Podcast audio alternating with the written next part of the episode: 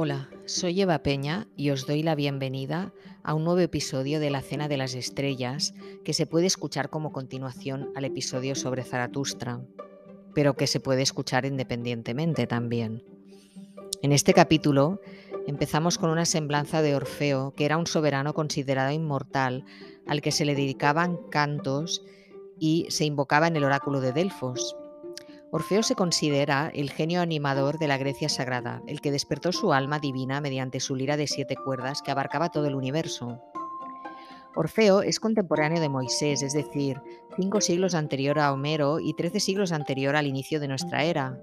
Vivió en una época de división política profunda en Grecia, mientras que en la India se atravesaba un Kali Yuga o ciclo de tinieblas. En aquellos tiempos había llegado a Grecia, en concreto a Eleusis, desde una colonia egipcia, el culto a Isis bajo la forma de Demeter o Ceres, la madre de los dioses. Antes de la influencia egipcia, Apolo era el dios solar del Cico, pero en aquel momento tenía un papel secundario.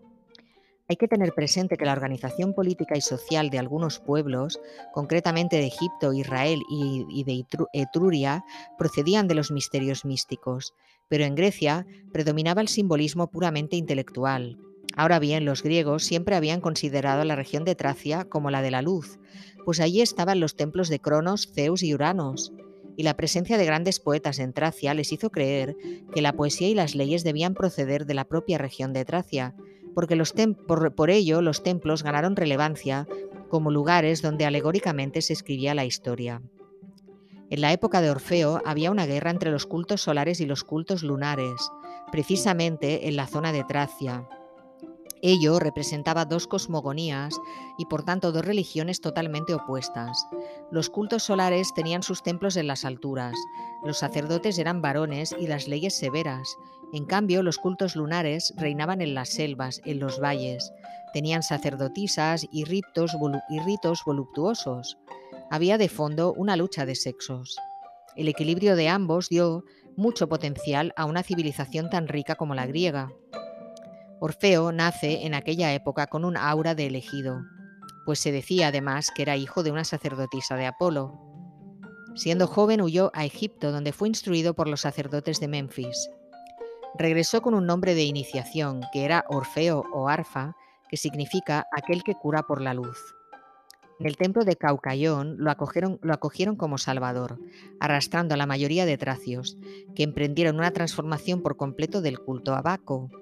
Orfeo fue quien consagró la majestad de Zeus en Tracia y la de Apolo en Delfos, donde instituyó las bases del tribunal de los anfictiones, que acabó convirtiéndose en un símbolo de unidad social en Grecia. Fundió la religión de Zeus con la de Dionisos en un pensamiento universal. Orfeo fue el primero en, Grecia en enseñar el concepto iniciático de la tríada, y esta fue la gran idea inicial que transmitió a sus alumnos o seguidores. Una frase que Orfeo utilizaba con sus discípulos, según nos llega del libro de Doachugué, es esta. Repliégate hasta el fondo de ti mismo para elevarte al principio de las cosas, a la gran tríada que resplandece en el éter inmaculado. Consume tu cuerpo por el fuego de tu pensamiento Sal de la materia como la llama de la madera que ella devora. Entonces tu espíritu se lanzará en el puro éter de las causas eternas, como el águila en el trono de Júpiter. Tras esta enseñanza se revela la idea de un Dios esencial o ser creador, siendo Júpiter la esposa o esposa divina de los cuales nacen de forma incesante los cuatro elementos y el éter. El misterio del matrimonio divino es desconocido a los profanos. Para Orfeo, el fuego creador procede del corazón y del cerebro de Júpiter y es el rayo que cae sobre todos los seres y los mueve. La primera iniciación era reconocer ese fuego creador. Después venía la segunda parte o segunda iniciación en la que el espíritu del alumno se sumerge en la zona ardiente donde el demiurgo realiza la mezcla del alma y del mundo en la copa de la vida. Al beber de esta copa o sumergirte en ella, es cuando caes en el abismo terrenal durante generaciones. Para Orfeo el grande miurgo es Zeus y Dionisos su hijo, el verbo manifestado. Según enseñaba Orfeo, los iniciados entre los que se incluía él mismo eran los Hermes de los humanos, es decir, los salvadores de almas, porque son los que conocen lo que está arriba y lo que está abajo.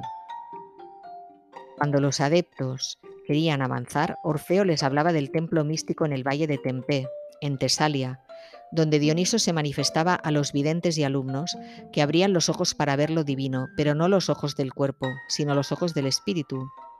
A ese templo de Tesalia iban a iniciarse los misterios de Dionisos, tanto hombres como mujeres. Este rito duraba siete días y nadie sabía los nombres de los otros, e incluso se separaban de sus familias durante un tiempo. Era un rito de ensimismamiento.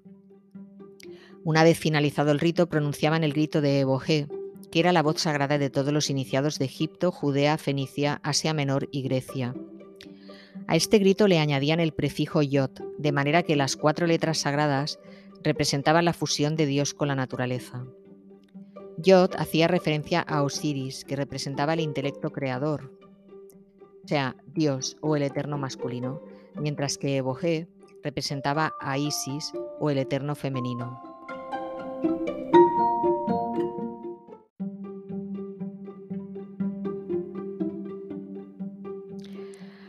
Partiendo de la misma enseñanza de la dualidad femenina y masculina, Moisés en Egipto decide glorificar únicamente al Padre, Dios masculino, mientras Orfeo, enamorado de la naturaleza femenina, glorifica lo femenino en el nombre de Dios. Y por eso es Orfeo el que difunde el nombre Eboje sin el yod de los egipcios, mientras que Moisés se decantó por la forma Yahvé netamente masculina. Asimismo, Orfeo es el que desarrolla la idea de un Dios creador, pero de múltiples divinidades, entre las que incluye a las estrellas, astros que a su alrededor tienen semidioses, algunos de ellos hombres que han conseguido remontar los cielos en los distintos círculos de generaciones. Estos gobiernan ejércitos de espíritus inferiores de modo que ellos nos rodean, aunque su, aunque su esencia sea inmortal. Según Orfeo, el impío que los niega los teme, el piadoso que los adora sin conocerlos, el iniciado, los conoce, los atrae y los ve. Orfeo dice que las cuerdas de su lira son dioses. Esta idea evoca de alguna manera la metafísica del hermetismo. Pero el orfismo era una religión que, que bebía de Zoroastro por la dualidad y por la búsqueda de la luz interna. En cuanto, al, mito de la historia de amor con Eurídice, que acabó arrastrando a Orfeo hasta el Hades, cierto es que fue una sacerdotisa de la tenebrosa Hécate, llamada Aglaonice, la que dio muerte a Eurídice, a la que había tratado de arrastrar hacia el culto de las vacantes, es decir, las sacerdotisas de Baco, con tendencias orgiásticas. En este trámite, Orfeo y Eurídice se enamoraron y al cruzarse con Aglaonice, a la cual Orfeo describe en sus diálogos como una bruja que usaba la rueca, Orfeo le prohíbe a ésta que piense en Eurídice bajo pena de muerte. Tras su unión, una vacante le ofreció una copa a Eurídice, y esta copa la envenenó, cayendo muerta. Orfeo recorrió toda Grecia buscando evocar el alma de Eurídice mediante los sacerdotes. Finalmente logra acceder al Hades, donde la encuentra, y le pide que ilumine a Grecia con la luz para poder sacarla del infierno. Cuenta Orfeo que esta historia es la que le llevó a convertirse en iniciado y a conducir una vida ascética. Por ello pronunció esta frase, Por amor he penetrado en la magia y buscado la ciencia divina. Por amor he atravesado las cavernas de Samotracia, los pozos de las pirámides y las tumbas de Egipto he rebuscado en la muerte para encontrar la vida. Finalmente Aglaonice y sus secuaces dieron muerte a Orfeo, que una vez fallecido pronunció el nombre de Eurídice, lo que llenó de espanto a su asesina, Aglaonice. Orfeo fue incinerado y sus, y sus, cenizas fueron trasladadas al templo de Apolo en Caucayón, donde los rebeldes no se atrevían a ir por el efecto que causaba en ellos. Fue desde allí desde donde se perpetuaron la ciencia y los misterios de Orfeo que se difundieron por todos los templos de Apolo y de Júpiter en la antigua Grecia. Desde ese momento el nombre de Orfeo era mucho más invocado en Grecia que el de Apolo. Los tracios se convirtieron al orfismo, hasta que llegó el dominio, el dominio de los tiranos de Tracia, quienes quemaron los libros y derribaron los templos de Orfeo en un intento de borrar su recuerdo. Fueron Pitágoras y posteriormente Platón los que hablaron de Orfeo como un hombre divino y le dieron su lugar en la historia. Ahora bien, ni Homero ni Hesíodo hablaron de Orfeo pero en todo caso, su historia permaneció como mito, y siguieron viviendo discípulos de Orfeo que consideraban el templo de Delfos como la autoridad suprema. Una de las explicaciones a esta omisión histórica es que Homero era, era jónico y que tal vez premeditadamente ignoró al dórico Orfeo. También se considera que los iniciadores del templo de Delfos impusieron su silencio sobre las enseñanzas órficas. Por eso hoy en día Orfeo es sobre todo conocido como una leyenda vinculada al nacimiento de la música. Recordemos que en Delfos es donde se reunía la asamblea que establecía el gran poder de la justicia, los anfictiones.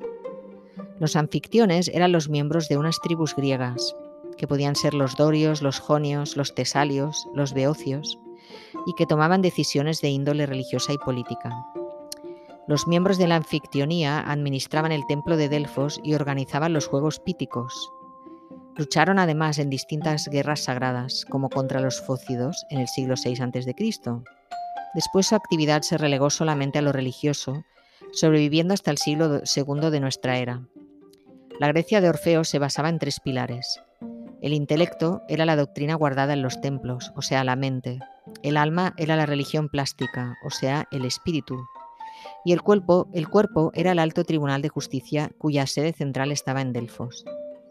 El paso del tiempo y sobre todo la decadencia intelectual y moral en Grecia, a través de la tiranía, llevó totalmente al olvido órfico. Se consideró por parte de sus seguidores que para que el orfismo sobreviviera, debía vulgarizarse la doctrina esotérica para que las ciencias de los templos pasaran a las órdenes laicas. De este modo finalmente se estableció una doctrina pública y una doctrina secreta. Y aquí es donde Pitágoras entra en escena, ya que se dedicó a recopilar el pensamiento religioso de Orfeo y adaptarlo a su tiempo. No es casual que él y sus alumnos fueran perseguidos incluso en Sicilia. Solo sobrevivieron los que huyeron de Sicilia a Grecia y que además llevaron consigo un manuscrito em, hecho de forma simbólica que llegaría a manos de Platón, el cual lo trasladaría al Timeo mediante su cosmogonía.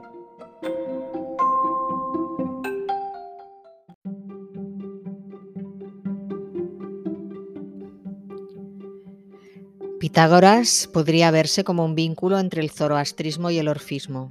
La personalidad de Pitágoras y su escuela mistérica apuntará a las figuras de Zoroastro y Orfeo como grandes iniciados y a partir de ahí se vincularán con algunas corrientes del gnosticismo. Pitágoras nació en el siglo VI a.C.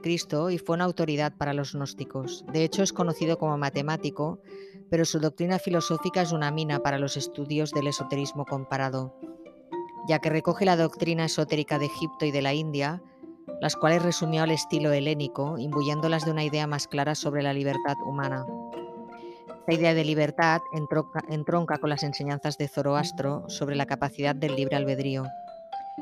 Ahora pensemos que Pitágoras es contemporáneo de Lao Tse y del sacerdote etrusco Numa, que intentó frenar las amenazadoras ambiciones del Senado romano mediante la creación de nuevas instituciones. Estamos hablando de tres casos de reformadores que en el fondo tienen un objetivo común, lo que señala la corriente espiritual subyacente que emerge cada cierto tiempo en todos los confines. Pitágoras también tuvo una vida personal tempestuosa, agitada. Según consta en su biografía, desde pequeño quería descifrar el alfabeto de las estrellas.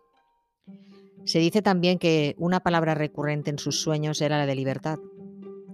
Para él la libertad era descubrir quién tenía razón, si los sabios, los sacerdotes, los locos o él mismo. Cada una de esas voces triunfaba en su ámbito. Parecía tener su propia verdad, pero ninguna revelaba su razón de ser.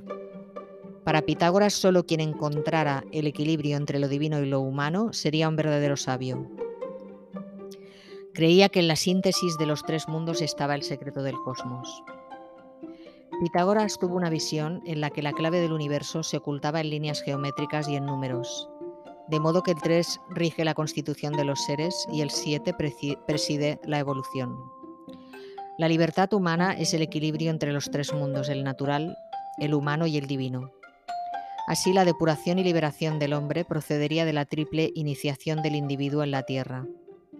A partir de ahí decidió emprender una vida de hombre comprometido con un trabajo de alta intensidad, lo que se conocía como un trabajo de Hércules, una vez encontrada la ciencia necesaria para la tarea. La chispa en Pitágoras se encendió cuando tuvo un recuerdo de cuando era un niño pequeño y su padre lo había llevado al templo de Adonai en el Líbano. Al parecer en ese templo le dijeron al padre que para penetrar los secretos de la naturaleza había que ir a los templos de Egipto. Pitágoras se quedó con esa idea y de adolescente fue tan insistente que acabó consiguiendo una carta de recomendación para ver a los sacerdotes de Memphis que veían con malos ojos al griego y al que sometieron a todo tipo de pruebas, castigos, tentaciones y torturas. Bien, en realidad todo esto ya formaba parte de su iniciación. Dado que el chico tenía una fe total en su estrella, siguió hasta que los sacerdotes egipcios reconocieron en él a un alma extraordinaria, a la que fueron revelando secretos matemáticos y principios universales. Especialmente la idea de que la ciencia de los números y el arte de la voluntad son las dos claves de la magia que abren las puertas del universo. La idea de la involución del espíritu en materia y la evolución de éste hacia la unidad, como desarrollo de la conciencia, fue adquirida por Pitágoras alcanzando la cumbre del sacerdocio egipcio. En esos años Cambises invadió Egipto y éste expulsó a Pitágoras a Babilonia, junto con una parte del sacerdocio egipcio, es decir, a la antigua Babel, un pandemonium de pueblos y de cultos, que había padecido el dominio de varios déspotas, por ejemplo Nabucodonosor, el asesino de los magos, que había llevado cautivo al pueblo judío, aunque con Baltasar, sus hijos, los muros de Babel se derrumbaron bajo los golpes de Ciro, pasando a ser de dominio persa. Cuando Pitágoras llegó, había, pues, tres religiones entre el alto sacerdocio babilonio, los caldeos, los magos persas y la cautividad judía. Estos tres cultos se entendían entre sí debido a su pozo esotérico. Aquí Pitágoras penetró los arcanos de la antigua magia, pues aprendió de los magos herederos de Zoroastro, que eran expertos en llevar a la práctica aquello que los egipcios dominaban en la teoría. Se atribuía al manejo de los poderes ocultos de la naturaleza, que son el fuego pantomorfo y la luz astral. En sus templos se veía un fuego incorpóreo al que llamaban león celeste. Resumiendo, pues, Pitágoras, nacido en Samos, Volvió allí tras 34 años de ausencia, habiendo comparado el monoteísmo judío con el politeísmo griego, el trinitarismo indio y el dualismo persa. Llegó a la conclusión de que todos eran rayos de una única y misma verdad, tamizados por distintas inteligencias y adaptados a distintos estratos sociales. De este modo llegó a la importancia del esoterismo, máxime cuando intuyó y casi verificó que la humanidad estaba amenazada por la ignorancia de los sacerdotes el materialismo de los sabios y la indisciplina de las democracias. Por eso fundó una escuela de ciencia y vida de donde debían salir no políticos sino hombres y mujeres iniciados, madres verdaderas y héroes puros. Hemos hablado antes del templo de Delfos, situado en un peñasco en el centro de Grecia, templo donde profetizaba la pitonisa y se reunían los anfictiones. Según Plutarco, la adivinación en Delfos se remonta a un pastor que se había sentado junto a una grieta en el templo, de la que salían vapores, realizando allí unas predicciones que fueron cumplidas. Por ello la pitonisa se sentaba sobre la grieta en un trípode. Esquilo, que era hijo de un sacerdote de Eleusis y un iniciado, dice que Delfos había sido al principio consagrado a la tierra, después a Tamis, la justicia, luego a Febea, la luna, mediadora, y finalmente a Apolo, el dios solar. Justamente viene de Apolo viene la fama de Delfos. Recordemos que en el pensamiento órfico, Dionisos y Apolo eran dos revelaciones de la misma divinidad. Dioniso representaba la verdad esotérica y Apolo personificaba la belleza, pero entendida como la misma verdad aplicada a la vida terrenal y el orden social. Dionisos es el espíritu divino en evolución y Apolo su manifestación en lo humano. La tragedia conectará la verdad con la belleza, es decir, ambos arquetipos. Apolo sería el verbo solar, la palabra universal, el gran mediador, el Vishnu del hinduismo, el Mitra de los persas y el Horus de los egipcios. Apolo fue el que mató la serpiente que asolaba la comarca de Delfos, por lo que es el símbolo del iniciado que traspasa la naturaleza, la domina por su voluntad y rompiendo el círculo fatídico de la carne o las reencarnaciones, sube en el esplendor del espíritu, mientras los trozos de animalidad humana quebrados se retuercen en la arena. Por ello fue maestro de las expiaciones y purificaciones. Igual que Mitra, recordemos, expiaba matando al toro. Menciona Shure que Apolo es un educador de los hombres, que en otoño vuelve a su patria, hiperbórea, Atención a esto, porque alude a ese pueblo situado en los polos que ha sido fuente de obras de ciencia ficción, como por ejemplo el libro de, de Hiperbórea de Clark Ashton Smith, una novela de ciencia ficción muy recomendable. Este pueblo misterioso vive en una eterna aurora de felicidad, donde todos son almas luminosas. Además de ahí llegarían a la Tierra seres iluminados a enseñar a los mortales de vez en cuando.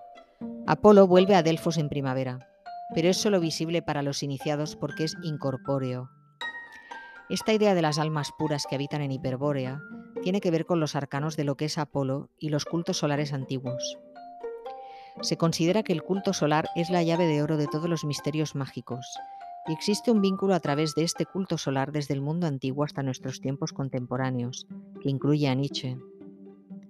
Nietzsche es conocido por su aforismo donde afirmaba la muerte de Dios. De acuerdo con Juan Arnau, en esta frase hace alusión a la sombra que generan los humanos esa idea de Dios, pues Nietzsche admitía que la idea de Dios seguiría existiendo por la propia naturaleza de la especie humana. Ante la idea del viejo Dios que ha muerto, él se siente iluminado por un nuevo mediodía, y a partir de ahí aparece la figura de Zaratustra, en aquel libro que habla del amor ilimitado al destino, donde todo lo que ocurre es necesario. A Nietzsche le gustaba ver a los hombres meridionales que eran felices y aparentemente despreocupados por la muerte. Según Schure, la especie humana, Aria era adoradora del sol, aunque cuando los sabios y filósofos empezaron a buscar las causas, en la metafísica encontraron el fuego inmaterial y una luz inteligible.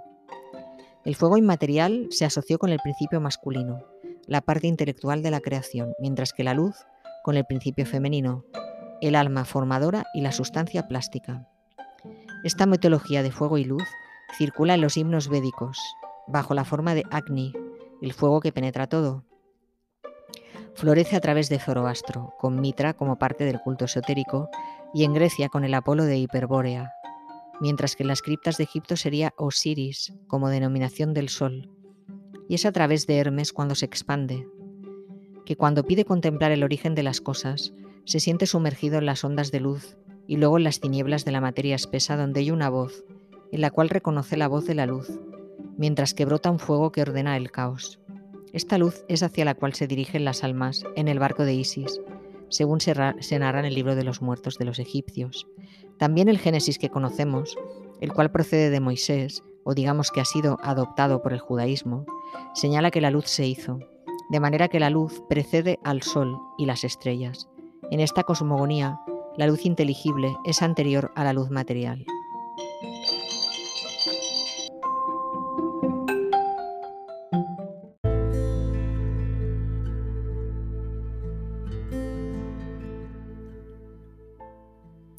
A partir de Newton y en la física moderna, se llega a una conclusión parecida, ya que buscando la constitución de la materia, encuentra que ésta no se puede explicar por sí misma como causa.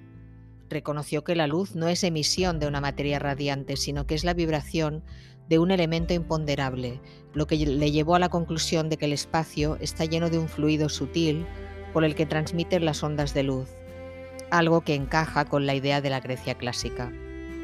Newton llegó a llamar a este éter el sensorium dei, el órgano por el cual el pensamiento divino opera tanto en lo grande como en lo pequeño. La idea del éter o agente o sustancia universal se convierte en algo crucial en cualquier cosmogonía. A la hora de concretar este agente, Zoroastro coincide con Heráclito, los cabalistas con Paracelso, en la idea de Maya, como alma del mundo mediadora entre lo visible y lo invisible, esta doctrina representa un verbo solar en las religiones orientales y la luz astral en la teosofía.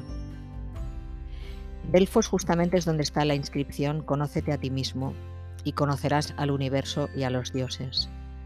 Plutarco dedicó grandes empeños en descubrir la causa de la decadencia de los oráculos, sintiéndola como una desgracia para el mundo. A la entrada del templo de Delfos se pedía que solo entraran los puros, libres de mentiras y pasiones terrenales, ya que solo reinaba la verdad en su interior. De hecho, Pitágoras fue a Delfos tras haber recorrido todos los templos de Grecia. Además, como el arte adivinatorio languidecía, Pitágoras en su momento quería devolverle la profundidad y prestigio. Delfos fue un gran instrumento para Pitágoras, gracias a Teoclea, una sacerdotisa de Apolo, que se convirtió en intérprete de su pensamiento. y él la introdujo en su grupo para convertirla en una iniciada. Las palabras de Pitágoras le abrían el corazón a Teoclea, y ella sentía aquellas mismas palabras como un fuego que le iluminaban todo el universo en su interior. Este es el testimonio más emotivo que tenemos de una de las alumnas adeptas de Pitágoras. Pitágoras temía por los destinos de Grecia, tras haber visto cómo Cambises había sembrado el horror en Egipto, la sabia nación de Hermes, que había sido derrumbada tras seis mil años de prosperidad. Pitágoras creía que los iniciados podían prolongar la vida de los pueblos, y por ello puso su empeño para que en Grecia irradiara el verbo de Apolo para evitar su caída, ya que creía que los dioses solo se revelan a quien ellos acuden. Literalmente decía, como el imán atrae el hierro, así por nuestros pensamientos, por nuestras oraciones, por nuestros actos, atraemos la inspiración divina. De este modo los sacerdotes de Delfos volvieron a adquirir conciencia de su misión. Entretanto, veremos cómo Crotona, una ciudad de la colonia dórica situada en el Golfo de Tarento, por situarnos en el mapa en la parte trasera del tacón de la bota de la actual Italia, se convirtió en una ciudad clave para el platonismo. De hecho, en Crotona se creó la escuela que sería la antecesora de todas las escuelas idealistas. La doctrina de Pitágoras se basaba en una ciencia experimental acompañada de un estilo de vida organizado. Él eligió Crotona como destino para enseñar la doctrina esotérica y para aplicar sus principios, tanto en la educación de la juventud como en la vida del Estado. El plan incluía la fundación de un instituto para la iniciación laica, para trasladar después esta idea a la política. Este plan de Pitágoras había sido totalmente inviable en las repúblicas griegas o del Peloponeso. De hecho, allí habría sido acusado de conspiración contra el Estado. Las ciudades griegas del Golfo de Tarento eran menos propensas a la demagogia y más liberales. Como él ya anticipaba una caída del helenismo, se proponía depositar en el ser humano los principios de una religión científica, y en este sentido encaja con los teósofos. Porfirio y Jámblico describen que Pitágoras fue visto más como un mago que como un filósofo al llegar a Crotona. Aún así consiguió atraer a los hombres del templo de Apolo y a las mujeres del templo de Juno y enseñarles las ventajas de la austeridad, por ejemplo. Cierto es que él como personaje incomodó al Senado de Crotona, donde fue llamado a defenderse de varias acusaciones. En el Senado, con su elocuencia, terminó por ganarse más apoyos, y consiguió establecer una cofradía de iniciados laicos. Por eso, la escuela pitagórica es tan relevante desde el punto de vista esotérico, ya que fue la síntesis anticipada del helenismo y el cristianismo, pero sobre todo del gnosticismo, al injertar la ciencia en el árbol de la vida. Para entrar en su escuela había que superar todo tipo de pruebas físicas y morales, además de intelectuales. Había que responder a preguntas matemáticas en un plazo de 12 horas, encerrados en una celda, como por ejemplo, ¿qué significa el triángulo inscrito en el círculo? ¿O por qué el dodecaedro comprendido en la esfera es la cifra del universo? Os diré que yo no sé estas respuestas con exactitud, pero Leonardo da Vinci afirmó que el universo es un dodecaedro, o sea, un poliedro de 12 caras, del mismo modo que Platón dijo que esta geometría era la que mejor representaba la forma del universo, el triángulo inscrito en una circunferencia facilita el cálculo matemático, pero suponemos que Pitágoras se interesaba por una respuesta relacionada con la proporción áurea o la síntesis trina, por los tres lados del triángulo y el círculo de la perfección. El círculo es el fin del ciclo evolutivo de las tres dimensiones de lo humano, que es el triángulo. No sabemos en este sentido qué respuestas esperaba él de sus adeptos. En todo caso, superada la estricta fase inicial, centrada en lo matemático, empezaba un noviciado. La principal capacidad para Pitágoras era la intuición, ya que los jóvenes, según él, tenían las cabezas huecas y eran unos sofistas pretenciosos. Una de las cosas que consideraba básica era el amor a los progenitores, porque el padre se podía comparar con el creador y la madre con la naturaleza. Este amor se complementaba con la sumisión a los maestros, mientras que la libertad era total para elegir amistades. Ello despertaba las energías individuales y la regla aceptada con amor dejaba de ser violenta, convirtiéndose simplemente en la afirmación de la propia personalidad. Esta idea de armonía y concordancia era correspondida con las mismas ideas en el plano del cosmos. Por ello Pitágoras defendía una tolerancia hacia todos los cultos, la unidad de las religiones en la ciencia esotérica y por fin la unidad de todos los pueblos de la humanidad. Pitágoras además acogía a las mujeres, se casó con Teano, iniciada en su escuela de Crotona. En cuanto a su obra, se sabe que escribió un libro sagrado llamado Hieros Logos, que no nos ha llegado pero que aparece mencionado en los diálogos de Platón. Nos ha dejado varios escritos sobre números, que son considerados como verdaderas madres del universo. Pitágoras enseñaba matemáticas en el Templo de las Musas, que mandó construir en Crotona. Allí había un círculo con las nueve musas, con Estia en el centro, que, la cual con su mano izquierda protegía la llama del hogar y con la diestra mostraba el cielo. Entre los griegos y romanos, Estia o Vesta era la guardiana del principio divino latente en las cosas. En este templo decía que las musas eran efigies de las potencias divinas y hacía descender la gran mónada, o la esencia del ser increado, al que Pitágoras llamaba el uno primero. Esta gran mónada opera como díada creadora, por lo que cuando Dios se manifiesta es doble, esencia y sustancia, principio masculino activo y principio femenino pasivo. La polaridad entre lo femenino y lo masculino está presente en todos los politeísmos. Se trata de una idea, de una idea intuitiva, ya que lo femenino comprende la naturaleza, no solo la terrestre, sino también la cósmica. Tras la díada está la tríada, o sea, el ternario humano y divino. La tríada humana la forman el instinto, el alma y el intelecto, pero que nunca llega a obrar simultáneamente y por tanto es imperfecto, mientras que la divina se resume en la mónada aunque el humano solo ve algunos aspectos. Por ejemplo, visto a través del instinto, llega al politeísmo, porque vemos a Dios múltiple mediante sus manifestaciones. Visto desde el alma, Dios es doble, es decir, que tiene espíritu y materia, y desde ahí nace el dualismo de Zoroastro. Visto desde el intelecto puro, que según él sería triple ya que incluiría cuerpo, alma y espíritu, se vería esta Trinidad en todo, de ahí los cultos trinitarios como el de la India, con Brahma, Shiva y Vishnu, y la Trinidad cristiana con Padre, Hijo y Espíritu Santo. Si aplicamos la voluntad, vemos al Dios uno, y de ahí el monoteísmo riguroso de Moisés, que según Shure es un monoteísmo hermético. Estos cuatro puntos establecen el tetragrama en el orden de las ideas. Es por tanto una clave universal que aplica tanto a fe como a ciencia.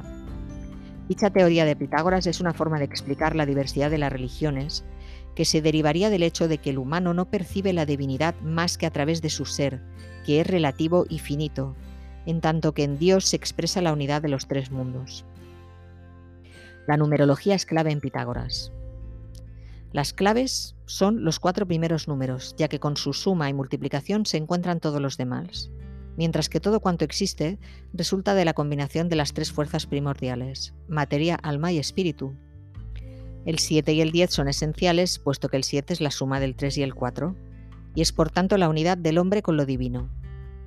Por ello 7 es la cifra de los adeptos o grandes iniciados. El 10 es la suma de los cuatro primeros y contiene al precedente.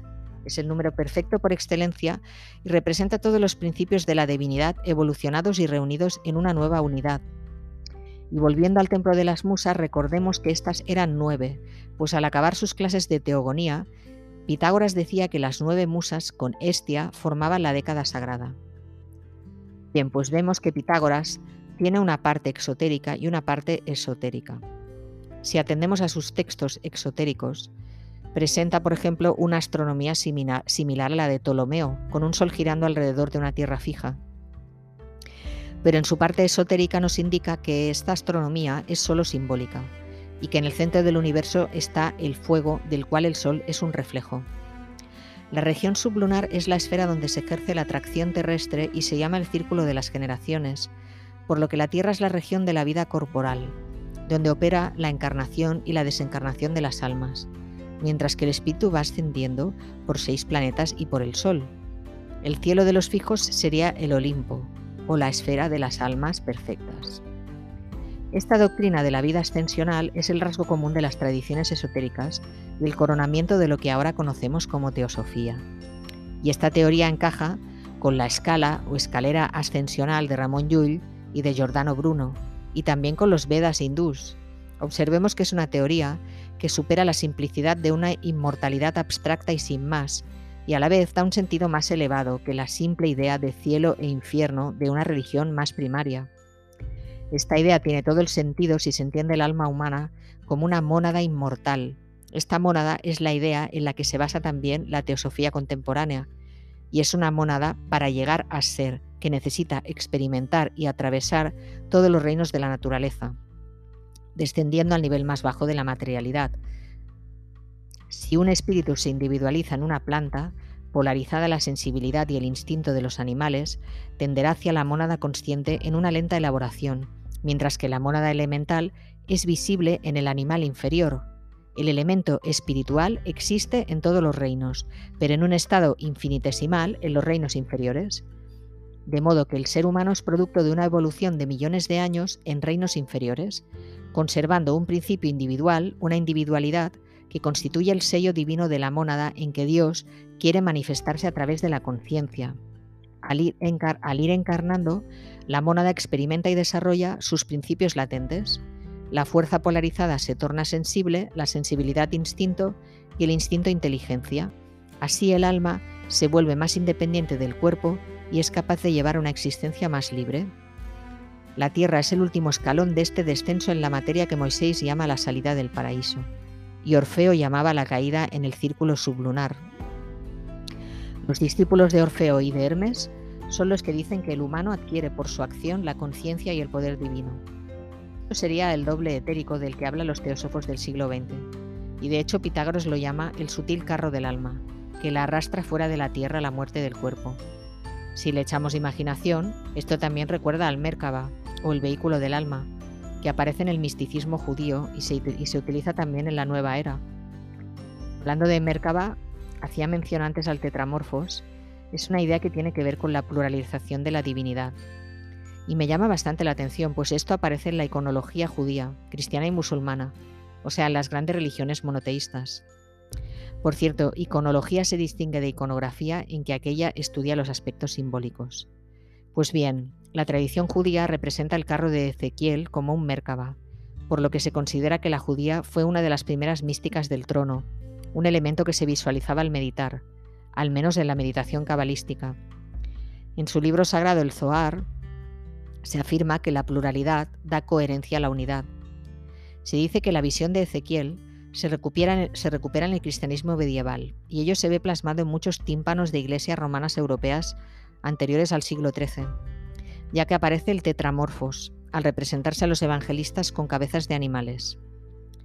Esto algunos analistas lo asocian con el antiguo Egipto, y recordemos también que el Cristo histórico de la Edad Media se convierte en cronócrator, figura que se asocia a Cristo con el Sol y que representa la dominación del tiempo y la llegada de la trascendencia.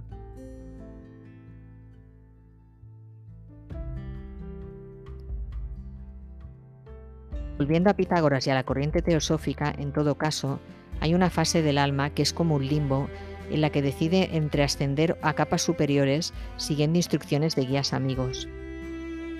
Es una fase de la vida del alma que puede ser larga y que recibe diferentes nombres. Por ejemplo, es lo que se conoce como purgatorio en el cristianismo, pero en el judaísmo se llama Horeb y Orfeo lo llamaba Erebo. Los griegos el abismo de Hécate, de hecho, los griegos creían que el alma dejaba sus recuerdos en las ondas del leteo, pero manteniendo su individualidad.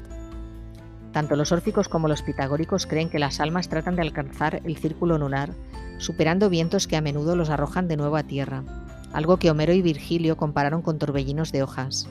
De ahí que la luna juega un papel tan importante en el esoterismo de aquella época. Pitágoras, consecuente con su teoría de las reencarnaciones, las deformidades, miserias, desgracias e injusticias aparentes encuentran su explicación en que cada existencia es la recompensa o el castigo de una precedente.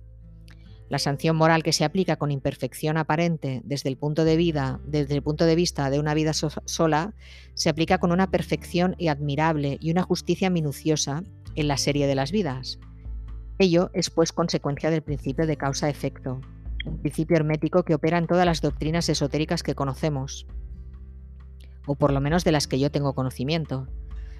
Es importante tener presente que a medida que el alma asciende, su libre albedrío adquiere un mayor papel en la elección de las reencarnaciones. Es el caso, por ejemplo, de un alma superior que se autoimpone una misión para ayudar a la humanidad. Tiene relación con el nivel de conciencia de esa alma.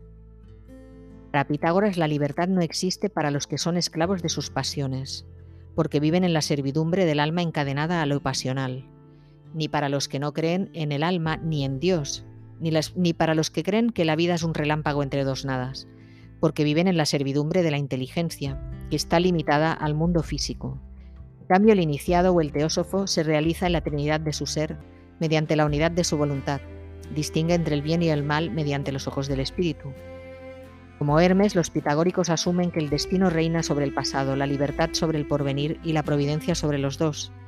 El mal, como desacuerdo con la ley divina, no es obra de Dios sino del hombre. El bien, como acuerdo con la ley divina, existe solo, real y eternamente. Ni los sacerdotes de Delfos, ni los de Eleusis, ni los filósofos iniciados quisieron dar estas ideas al pueblo llano que pudo haberlas interpretado mal abusando de ellas. En los misterios de Eleusis se representaba esto mediante el desplazamiento de Dionisos mientras se cubría con un velo a los profanos. Esta aparente injusticia, de nuevo, tiene relación con la libertad individual. Las diferencias en las condiciones provienen de un desigual empleo de la libertad en, las vidas precedentes, pero ningún alma queda libre de tomar decisiones y de asumir las consecuencias derivadas de la misma. Los adeptos que formaba Pitágoras debían alcanzar un grado de epifanía, llegando a alcanzar grandes poderes. En la Grecia helénica están reconocidos tres adeptos, ya hemos dicho, Orfeo como iniciador de la religión griega, Pitágoras como organizador de la ciencia esotérica y Apolonio de Tiana como estoico moralizador y mago popular también. Estos tres hombres nos han dejado una enseñanza común. Una vez superado el círculo de las generaciones, el individuo alcanza una felicidad plena, que supera el éxtasis de la música y del amor.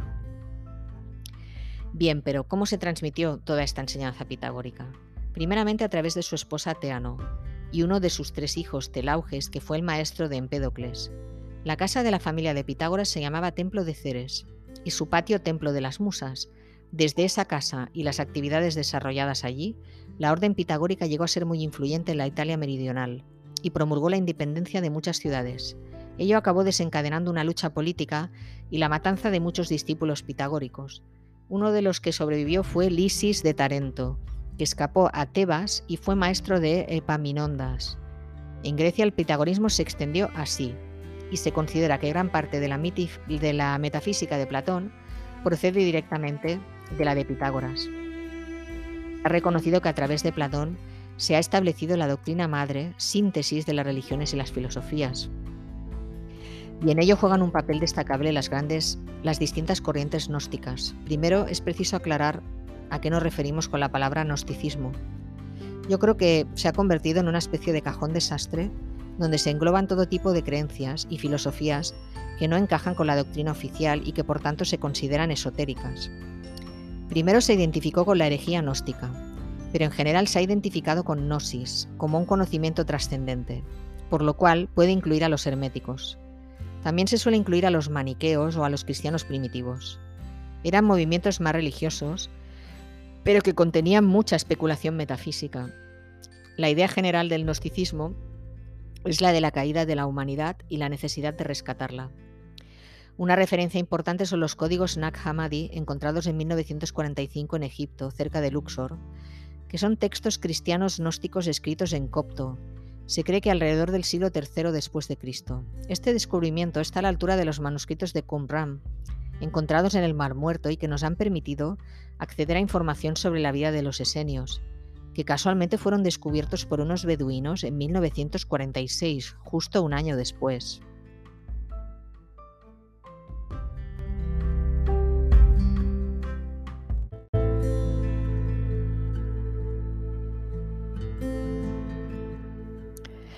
La biblioteca de Nag Hammadi incluía algunos evangelios apócrifos, pero también obras de Platón como una versión de la República, textos de Zoroastro, el Asclepio y otros dos textos más relacionados con Hermes, y otros documentos religiosos alternativos y relacionados con comunidades iniciáticas. Se cree que estos documentos estaban custodiados por mujeres y hombres gnósticos y por ascetas de la zona norte de Egipto. Los católicos eran los que supuestamente etiquetaron a estas comunidades como gnósticas. Los seguidores de Valentino, con su propio evangelio, fueron considerados gnósticos, pero después entraron en una de las corrientes del cristianismo. Como características comunes de todo el gnosticismo vamos a señalar unos puntos. La tendencia a los relatos míticos y una narrativa sobre la caída de la humanidad y la necesidad de ser rescatada, entendiendo que la humanidad es fruto de una catástrofe y que está corrompida. El gnosticismo se basa en la gnosis, es decir, el conocimiento más allá del conocimiento externo. La verdad oculta es la que salva al hombre de la caída y de la ignorancia. La gnosis hace referencia a un conocimiento trascendente o a un superconocimiento. En la línea de Platón, una escala de conocimiento que debe recorrerse, diferente del cristianismo dogmático. La conciencia elevada es algo accesible, algo que lo diferencia totalmente de los cristianos. El platonismo religioso, las facultades elevadas que permiten tener una visión superior y superar así las limitaciones del cuerpo físico, también dentro del gnosticismo podemos situar el sincretismo con el cristianismo, con el judaísmo, y la idea de la iniciación por la que solo algunos pueden llegar a alcanzar realidades superiores. Los gnósticos se caracterizaron por el uso de las ciencias alternativas, lo que hoy algunos denominan pseudociencias, que es un, es un calificativo a todas luces inadecuado. Y ya veremos por qué más adelante, pero en todo caso los iniciados en el gnosticismo tenían un conocimiento muy profundo sobre la alquimia y sobre la, naturaleza de las cosas materiales, lo que les permitía entrar en el terreno de la sanación. Esto se solía llamar magia natural. De hecho, los magos han sido perseguidos. Incluso en la época de los cristianos primitivos se perseguían los ritos mágicos, especialmente los practicados por las mujeres, de donde probablemente parte la tradición recuperada de perseguir a las mujeres brujas vinculadas con la oscuridad, que también entronca con la asociación de lo femenino con lo lunar o lo nocturno. Se ha de tener en cuenta que la alquimia es un terreno totalmente esotérico, ya que por un lado en los orígenes se supone que tenía que ver con una interpretación de la idea de la piedra filosofal o la transmutación de los metales en oro. Más tarde se interpretó que la alquimia se refería a la transmutación y, purificación del alma. En este sentido es muy interesante y apasionante además leer toda la obra de Patrick Harbour, que es un autor contemporáneo y que las edita la editorial Atalanta en español, especialmente la que se titula La tradición oculta del alma.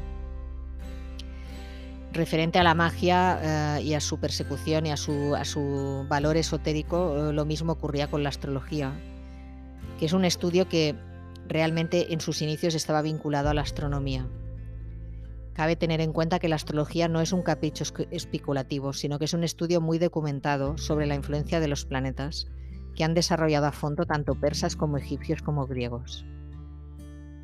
Bien, hasta aquí los dos episodios de hoy. Os espero en el próximo capítulo donde previsiblemente hablaré sobre la fascinante y fructífera amistad entre Hipatia de Alejandría y Sinesio de Cirene. Hasta entonces, que viváis la vida con mucho amor.